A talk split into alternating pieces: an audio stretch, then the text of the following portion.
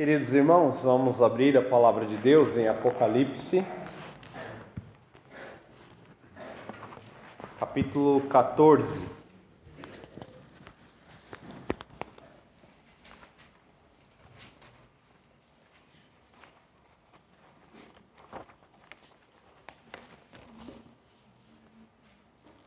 Apocalipse, capítulo 14, nós vamos ler os versículos de 6 a 20.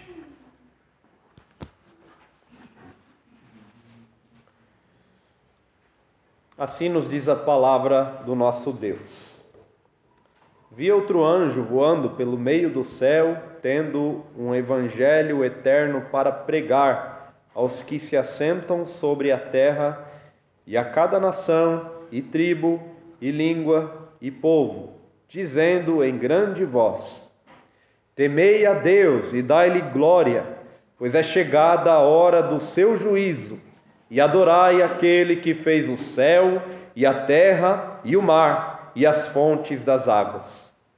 Seguiu-se outro anjo, o segundo, dizendo: Caiu, caiu a grande Babilônia, que tem dado a beber a todas as nações do vinho da fúria da sua prostituição. Seguiu-se a estes outro anjo, o terceiro, dizendo, em grande voz: Se alguém adora a besta e a sua imagem, e recebe a sua marca na fronte ou sobre a mão, também esse beberá do vinho da cólera de Deus, preparado sem mistura do cálice da sua ira, e será atormentado com fogo e enxofre diante dos santos anjos, na presença do Cordeiro. A fumaça do seu tormento sobe pelos séculos dos séculos e não tem descanso algum, nem de dia nem de noite. Os adoradores da besta e da sua imagem, e quem quer que receba a marca do seu nome. Aqui está a perseverança dos santos, os que guardam os mandamentos de Deus e a fé em Jesus. Então ouvi uma voz do céu dizendo: Escreve, bem-aventurados os mortos que desde agora morrem no Senhor.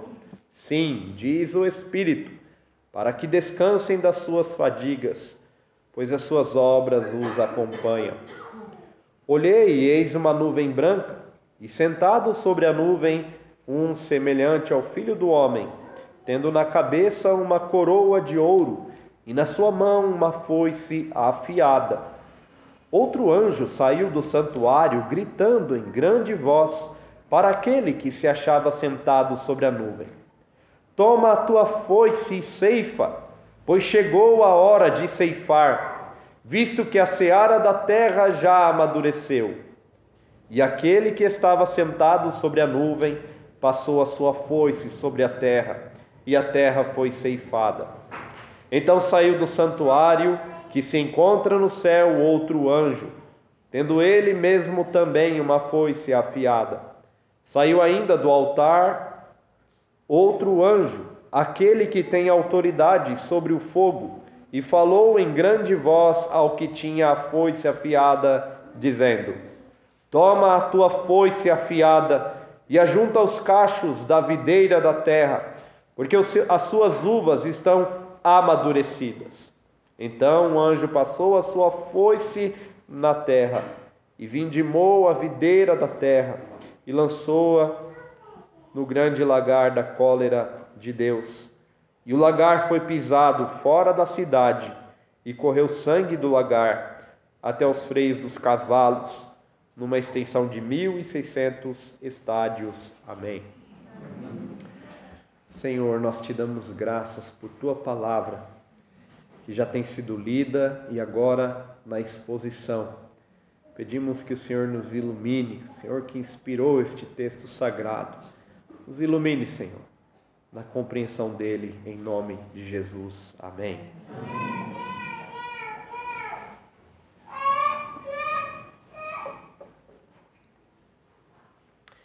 Queridos irmãos, nós já passamos da metade do livro de Apocalipse. E com frequência os irmãos vão ouvir uma recapitulação daquilo que nós temos aprendido até aqui. Nós vimos que o livro de Apocalipse ele foi escrito a uma igreja que estava sendo duramente perseguida por causa da sua fé. Nós vimos isto nas cartas das sete igrejas da Ásia.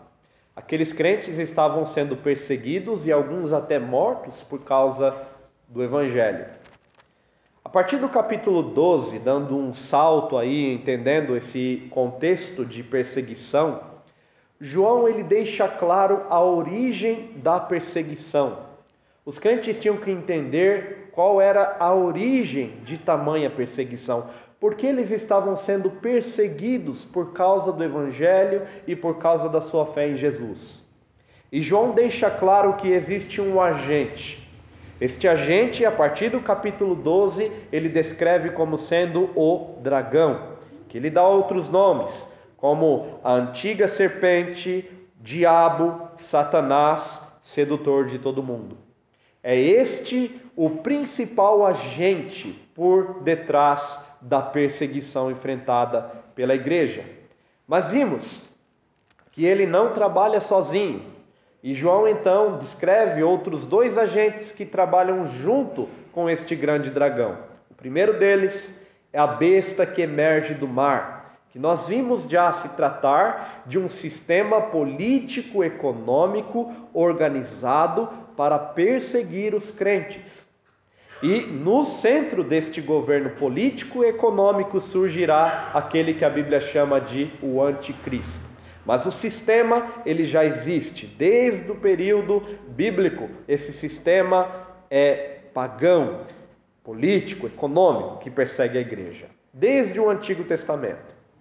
Outro então agente, junto com a besta que emerge do mar e, e o dragão, a besta que emerge da terra que vimos se tratar da falsa religião, o falso ensino, e personificado na pessoa do falso profeta. Estes três agentes, então, irmãos, eles organizam a sua perseguição a fim de destruir, aniquilar a igreja de Cristo da terra. E vimos, irmãos, nos sermões passados, que a besta que emerge da terra no versículo 16 do capítulo 13, acompanhe comigo, ela fez com que todos os pequenos e os grandes, e os ricos e os pobres, livres e escravos, fosse dado a eles uma marca na mão direita e sobre a fronte, para que ninguém pudesse então comprar ou vender, senão aquele que tivesse a marca. Nós entendemos que essa marca se trata então da adoração, da, da união a este sistema. Todo ímpio recebe essa marca, porque ele adora esse sistema, ele serve a falsa religião. Os verdadeiros crentes, eles são descritos então a partir do capítulo 14.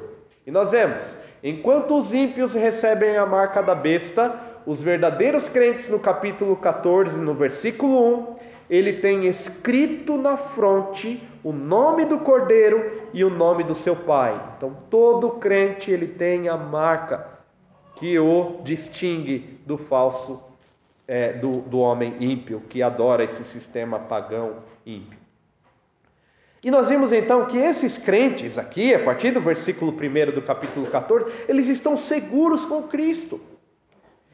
Enquanto a besta tentava destruir esses crentes, matar esses crentes, aniquilá-los da terra juntamente com o dragão, esses crentes aparecem no capítulo 14 vitoriosos e seguros com Cristo. E isso nós vimos nos últimos sermões, porque eles foram comprados da terra, foram redimidos e eles são primícias para Deus e para o Cordeiro.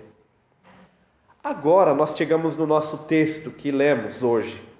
E a partir do versículo 6, depois que João descreve o estado dos crentes, João vai descrever a punição sobre aqueles que receberam a marca da besta e serviram o dragão e a besta que emergiu da, do mar. O que vemos então, a partir do versículo 6, é justamente esse veredito contra esses. E agora, irmãos, os irmãos vão perceber que o livro de Apocalipse meio que muda o teor. Nós vamos ver com frequência a descrição da destruição dos ímpios. com muita frequência agora a partir deste ponto do versículo 6, com cada vez maior frequência, o juízo vai sendo cada vez mais é, enfatizado. Mas começa então João vendo uma voz de um anjo. E vimos que de todas as três, é, de todas essas vozes que João ouviu, as três primeiras elas têm uma clara origem em anjos. O primeiro, então, está no versículo 6. João vê aquele anjo voando no meio do céu e o que ele tinha? Um evangelho eterno para pregar. E note que ele vai pregar este evangelho a todos os que se assentam sobre a terra, a cada nação, tribo, língua e povo. Todos vão ouvir este evangelho, todos vão ouvir a mensagem deste evangelho. E qual é essa mensagem? Versículo 7, o anjo diz: Temei a Deus, temam a Deus e dai-lhe glória, pois é chegada a hora do juízo, e adorai aquele que fez o céu, a terra e o mar e as fontes das águas. Esta é a mensagem do evangelho deste anjo. O que isso significa então? Esta mensagem, irmãos, ela tem que atingir nação, tribo, língua, povo, todas as pessoas da terra. Mas o que temos aqui é uma mensagem que convoca aqueles que estavam adorando a besta, que estavam adorando o dragão, agora se voltarem ao único e verdadeiro Deus. Ele diz: temam a Deus e a Ele somente deem glória. Porque chegou a hora do acerto de contas, chegou a hora do juízo, chegou a hora onde vocês serão julgados. Essa mensagem, então, irmãos, ela não deve ser entendida como uma mensagem de redenção. Este evangelho pregado por este anjo é a mensagem que sela o destino final dos ímpios que não se arrependeram. Vejam que João deixa claro aí que eles digam: temam a Deus, deem glória, porque o juízo chegou. É chegada a hora do juízo. Agora vocês vão ter que se prostrar diante daquele que fez o, o céu, a terra, o mar e a fonte das águas. E nós vamos ver, irmãos, que o evangelho, ele embora seja o poder de Deus, ele também tem esse teor condenatório. Lá em, em 2 Coríntios capítulo 2, a partir do versículo 14, Paulo diz que o seu ministério, o ministério do evangelho, ele tem cheiro de vida para aqueles que creem. Aqueles que se apegam ao Evangelho, aqueles que abraçam o Evangelho de Jesus Cristo, eles creem na mensagem da salvação, o Evangelho tem cheiro de vida. Mas para aqueles que rejeitam, para aqueles que detestam o Evangelho, para aqueles que viram as costas para o Evangelho, Paulo diz: este tem cheiro de morte, não tem cheiro de vida. O cheiro é de morte. O cheiro é de condenação, então, para aqueles que se voltam. E este anjo está anunciando essa mensagem. Chegou o dia do juízo. O segundo anjo, então, ele vai se voltar ao sistema. O sistema da besta o sistema do dragão, o sistema da besta que emergiu da terra, do mar, esse sistema organizado que nós vimos se tratar de uma falsa trindade, agora ele cai. E o segundo anjo diz: Caiu, caiu a grande Babilônia, que tem dado a beber a todas as nações do vinho da fúria da sua prostituição. Essa Babilônia, irmãos, não deve ser entendida como a Babilônia do período do Antigo Testamento. Mas se formos olhar para a Babilônia, do período do Antigo Testamento, vamos observar que a Babilônia era um centro pagão de idolatria. O próprio rei Nabucodonosor ergueu uma imagem a si, semelhantemente como a besta que emerge da terra ergue uma imagem à besta que emerge do mar. Então, essa linguagem Babilônia está sendo referindo a o sistema pagão, anti-Deus, anticristo, um sistema que se volta a, contra Deus, contra Cristo e contra os eleitos. Mas o que acontece com esse sistema? Ele cai. E o anjo diz: ele caiu, caiu a grande Babilônia. Essa mesma que tem dado de beber às nações do vinho da fúria da sua prostituição. Veja, um sistema que corrompe, um sistema que é, que influencia por meio da força do vinho e leva a fúria da prostituição. Vejam que nesta mesma, é, desta mesma forma, no capítulo 17, aparece a, aquela que a Bíblia chama de a grande meretriz. E veja lá, a grande meretriz,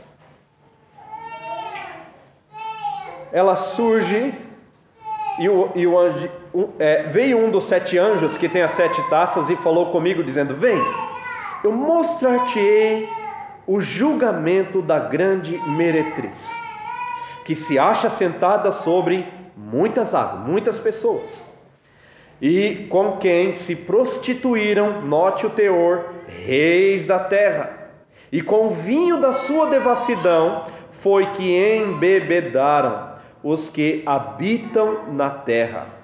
Vejam, irmãos, que esta grande mulher, que aqui ela é uma mulher que leva as pessoas à grande prostituição, veja no versículo 4 Achava-se uma mulher vestida de púrpura e de escarlata, adornada de ouro, de pedras preciosas e de pérolas, tendo na mão uma, um cálice de ouro transbordante de abominações com as imundícias da sua prostituição.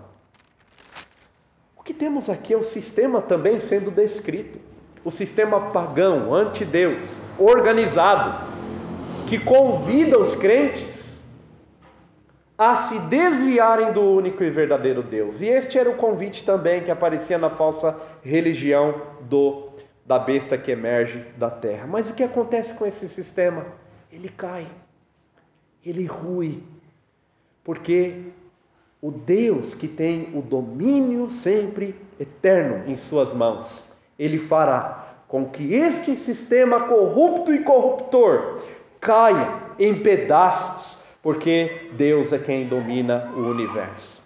E nós vemos, queridos irmãos, um autor chamado Robert Moose, ele chama a essa Babilônia de um símbolo do espírito de impiedade que em cada época seduz as pessoas para longe da adoração ao Criador.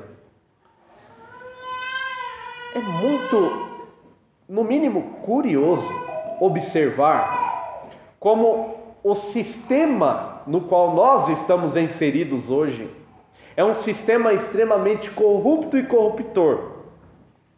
Não é difícil você olhar hoje em desenhos aí em algumas plataformas para crianças que ensinem as crianças a serem justamente aquilo que Deus não as fez ser. Hoje nós temos desenhos infantis que ensinam as crianças sobre homossexualidade. O que é isso?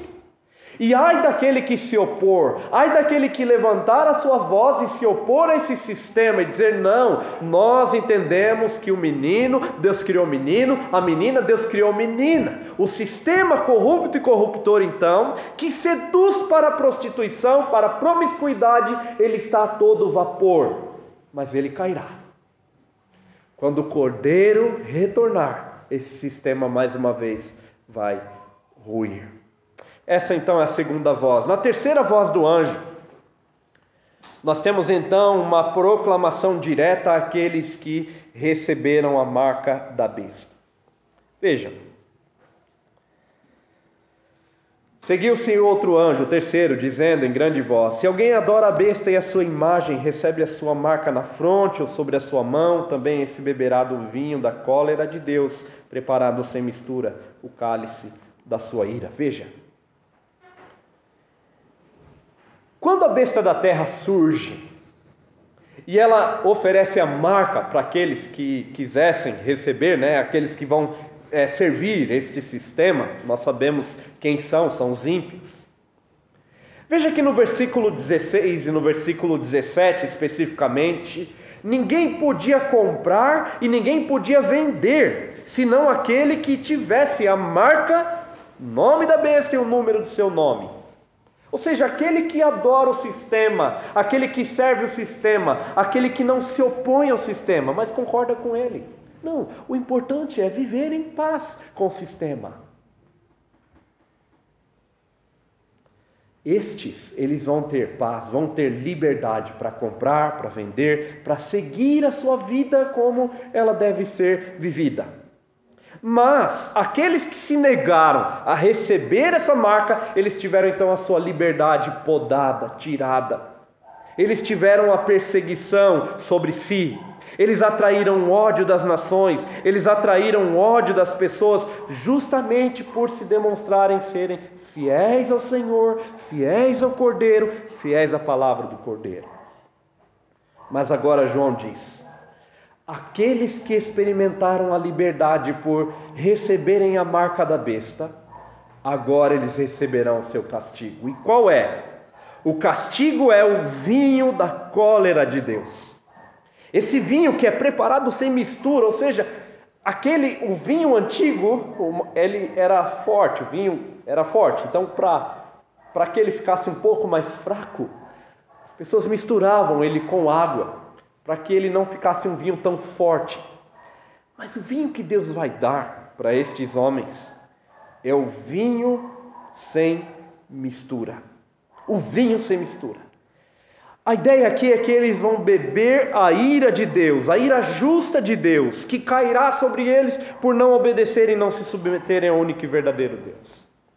E estes homens então vão ter uma queda sem poderem se levantar. Vejam em Jeremias 25, de onde parece haver a ideia do texto aqui do vinho sem mistura. Lembremos que lembremos-nos de que quem recebe ou quem bebe esse vinho são aqueles que é, serviram a besta, o dragão, justamente esse, os ímpios, os pagãos. E em Jeremias 25, 15, nós vamos encontrar a mesma ideia do vinho do furor de Deus, sendo dado a quem? Justamente aqueles que se opuseram a Deus e ao Cordeiro. Se opuseram a Deus, né? Aqui ainda não, não podemos dizer o Cordeiro, mas a Deus. Veja a partir do versículo 15, vamos ler todos juntos, até o 26. Porque assim me disse o Senhor, o Deus de Israel: Toma da minha mão este cálice do vinho do meu furor, e darás a beber dele a todas as nações as quais eu te enviar, para que bebam e tremam e enlouqueçam por causa da espada que eu enviarei para o meio delas. Recebi o cálice da mão do Senhor e dei a beber a todas as nações das quais o Senhor me tinha enviado. A Jerusalém, às cidades de Judá, aos seus reis, aos seus príncipes, para fazer deles uma ruína objeto de espanto, de assobio e maldição, como hoje se vê. A Faraó, rei do Egito, a seus servos, aos seus príncipes, a todo o seu povo, a todo misto de gente, a todos os reis da terra de Uz, a todos os reis da terra dos filisteus, a Asquelon, a Gaza, a Ecrom, a Edom, a Moabe e aos filhos de Amon. Até aí, vamos ler até aí. Já é o suficiente para entender, irmãos, que a partir do versículo 17, note, pois lhes dirás: Assim diz o Senhor dos Exércitos, o Deus Israel: Bebam esse vinho, be bebam esse vinho, e embebedai-vos, e vomitai, caí e não torneis a levantar-vos por causa da espada que estou enviando para o vosso meio. Vejam que eles vão beber o cálice da ira de Deus. É este mesmo cálice que aparece aqui. O cálice dado sem mistura. E é justamente a quem? Aqueles que se opuseram a Deus e ao Cordeiro.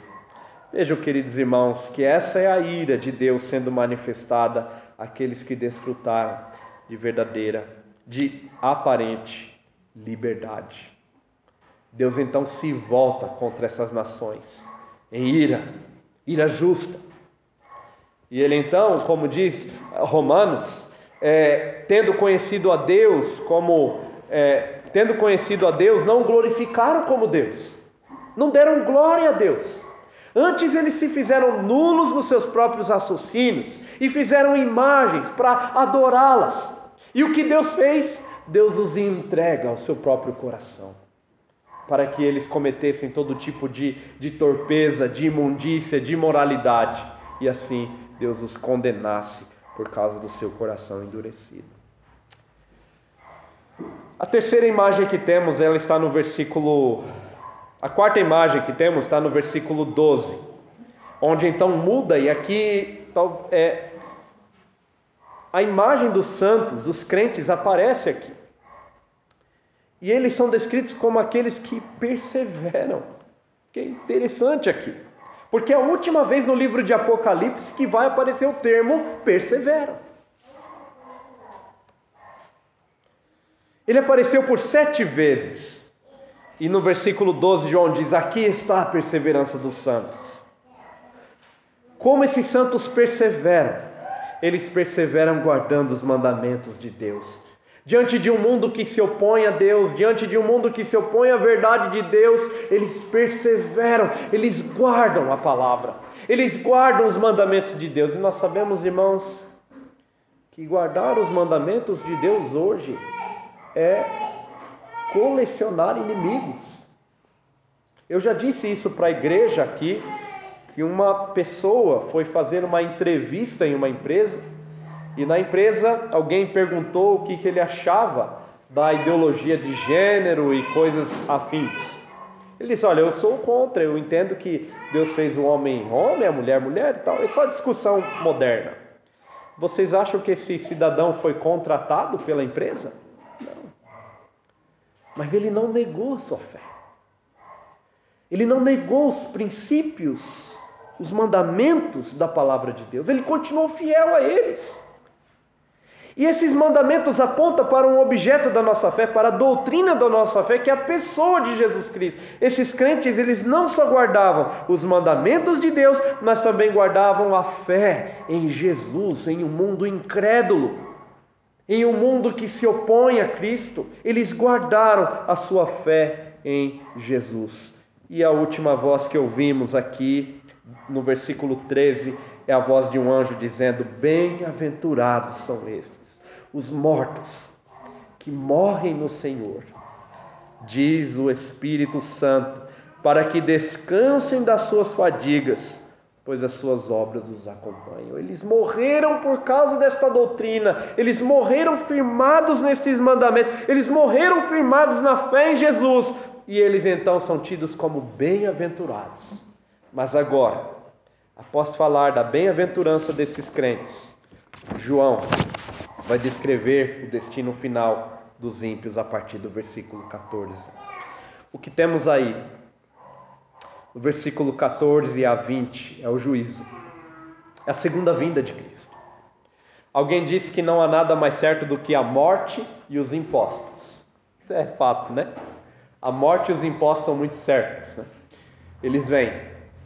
Mas existe outra coisa que nós devemos entender como certa: é a vinda do Redentor Jesus e o seu juízo final. Não podemos perder isso de vista. E duas imagens estão descritas aí a partir do versículo 14. A primeira imagem é da ceifa de cereais. O que nós temos aí é uma ceifa de cereais. Né? Alguns cereais são colhidos. De onde João extrai esta ideia da ceifa de cereais? Primeiro, que nós temos um personagem um que João diz ser semelhante ao filho do homem sentado sobre a nuvem. Quem é este? Quem é este que vem sentado sobre a nuvem, com uma coroa em sua cabeça e uma foice? Veja que a foice ela não está cega, ela está afiada. João deixa isso bastante claro. A foice está afiada para cortar. Quem é este? Abram em Mateus 24. Mateus 24.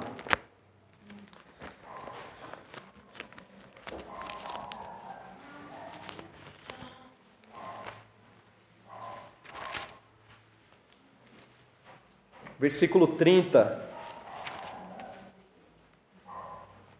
Vamos ler todos juntos, até o 31.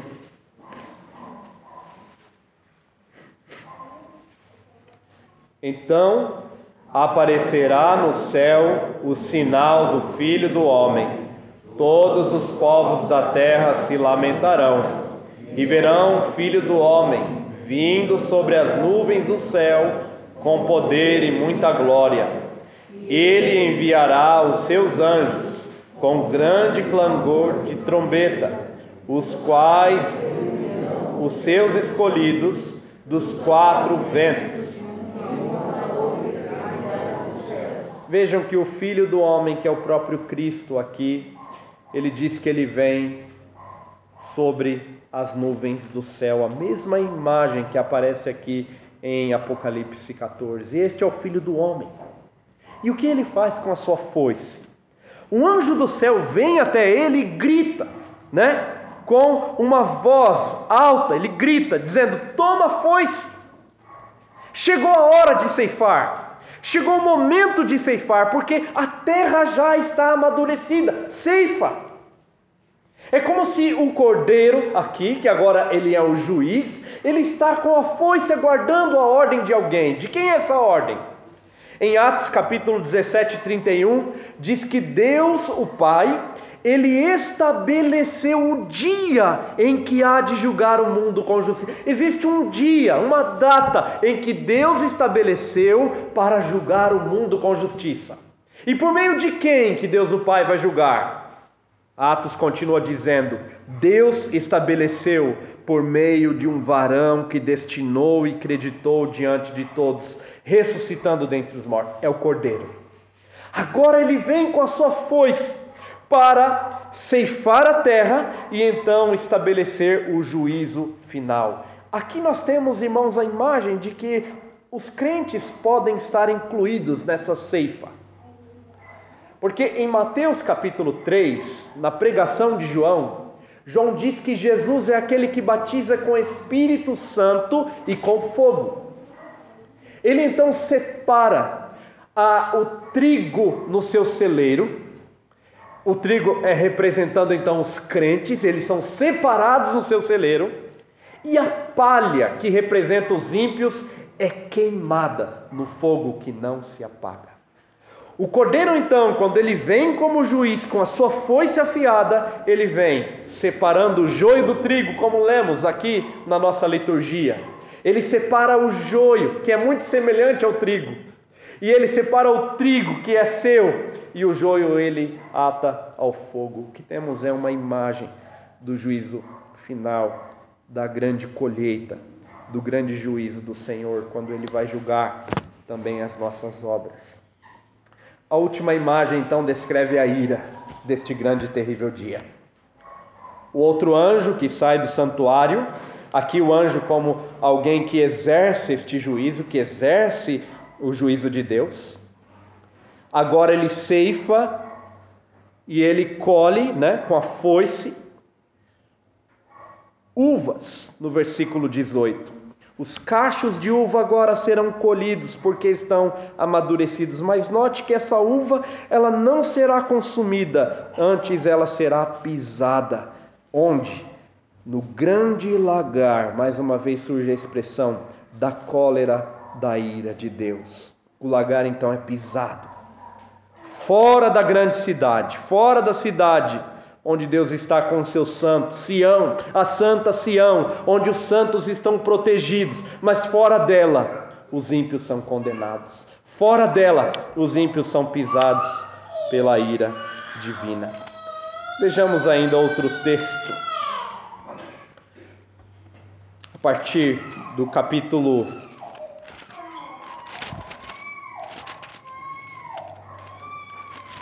vinte, vinte de Apocalipse. Aqui a manifestação final da ira divina, que representa aquele pisar das uvas. E o que temos é um grande trono branco. O dia do juízo, a segunda vinda de Cristo, que lá é representada pela colheita, pela ceifa. E aqui nós temos o texto que descreve com maiores detalhes este juízo. Leiamos todos juntos. Vi um grande trono, a partir do 11. Vi um grande trono branco e aquele que nele se assenta, cuja presença fugiram a terra e o céu, e não se achou lugar para eles. Vi também os mortos, os grandes e os pequenos, postos em pé diante do trono. Então se abriram livros, outro livro, o livro da vida foi aberto. Foram julgados segundo as suas obras, conforme o que se achava escrito nos livros. Deu o mar os mortos que nele estavam. A morte e o além entregaram os mortos que neles havia, e foram julgados, um por um, segundo as suas obras. Então a morte e o inferno foram lançados para dentro do lago de fogo. Esta é a segunda morte, o lago de fogo. E se alguém não foi achado inscrito no livro da vida, esse foi lançado para dentro do lago de fogo. Aqui é a expressão final da ira divina. Deus manifestando a sua ira justa, como pisar de uvas no lagar contra homens ímpios, que tiveram oportunidade de arrependimento, que tiveram oportunidade de se voltar a Cristo, mas antes se voltaram aos deuses falsos, se voltaram contra a igreja, contra Deus, contra o Cordeiro. Viveram em rebelião, em oposição a Deus, abraçando o pecado, abraçando a impiedade, abraçando tudo que Deus odeia e detesta. Mas agora, Deus então anuncia o grande dia da colheita. O tempo acabou. E o que falta, irmãos? para isso se cumprir? A vinda. A vinda de Cristo é, é o grande evento esperado por nós, que estabelecerá então este juízo final e a igreja aguarda com esperança este grande e terrível dia para os ímpios. O que podemos, irmãos, a nível de aplicação final, entender e aplicar a nós? Primeiro, nós, os crentes, não precisamos temer esse dia nós seremos julgados, mas julgados como crentes redimidos, como diz o apóstolo Paulo, que nós seremos julgados para galardão, julgados para sermos recompensados. Mas os ímpios não. Os ímpios serão julgados para serem condenados. Por isso, nós que temos fé em Jesus, confiamos em Jesus como Salvador e Redentor, não precisamos temer este dia. Não precisamos temer o dia da grande colheita, antes devemos ansiar por este dia. A segunda aplicação é que nós, os crentes que confiamos nesta grande redenção que Deus nos fez por meio de Cristo, devemos olhar para o homem ímpio que está vivendo na sua impiedade, em rebelião, e anunciar a ele o Evangelho. Pregar a ele, dizer: Olha, ainda dá tempo, você ainda pode se arrepender, você ainda pode se voltar a Cristo, você ainda pode se voltar a Ele como Salvador e não experimentar a ira de Deus, no grande lagar da ira, da cólera de Deus. Ainda há tempo. E essa é a mensagem que devemos pregar àqueles que estão perdidos: se arrependam, se voltem a Cristo, abandonem os seus pecados. O Cordeiro virá, o Senhor virá como juiz. Abandonem, se arrependam. A salvação, a esperança para você. Há um céu eterno, com delícias eternas, preparados para aqueles que creem e entregam suas vidas a Cristo. Por isso, se arrependam, se voltem a Cristo. É isso que devemos fazer, irmão, insistentemente, na esperança de que Deus abra os olhos daqueles que Ele escolheu desde toda a eternidade aplicando essa mensagem, como lemos aqui no Catecismo Maior, aplicando a mensagem de salvação, fazendo com que eles creiam na mensagem e não experimentem o grande e terrível dia da ira de Deus. Amém. Amém. Senhor, muito obrigado por tua palavra. Que ela, Senhor, nos faça tremer e temer todos os dias da nossa vida. E que possamos, Senhor, anunciar esta mensagem àqueles que estão perdidos, em nome de Jesus. Amém. Amém. Cantemos o hino 297 em resposta à mensagem